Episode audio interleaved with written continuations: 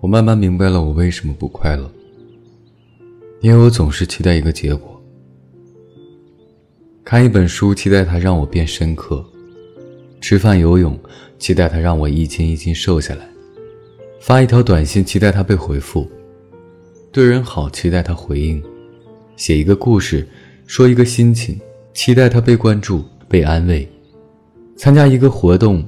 期待它换来充实丰富的经历，这些预设的期待如果实现了，长舒一口气；如果没实现呢，自怨自艾。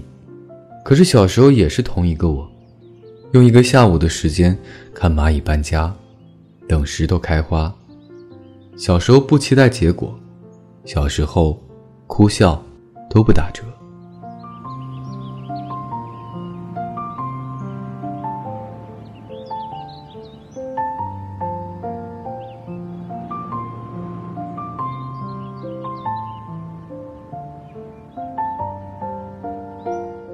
提前和各位说一声晚安，一夜好眠。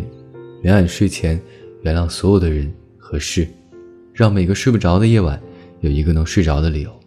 每晚我在这里等你，就这样。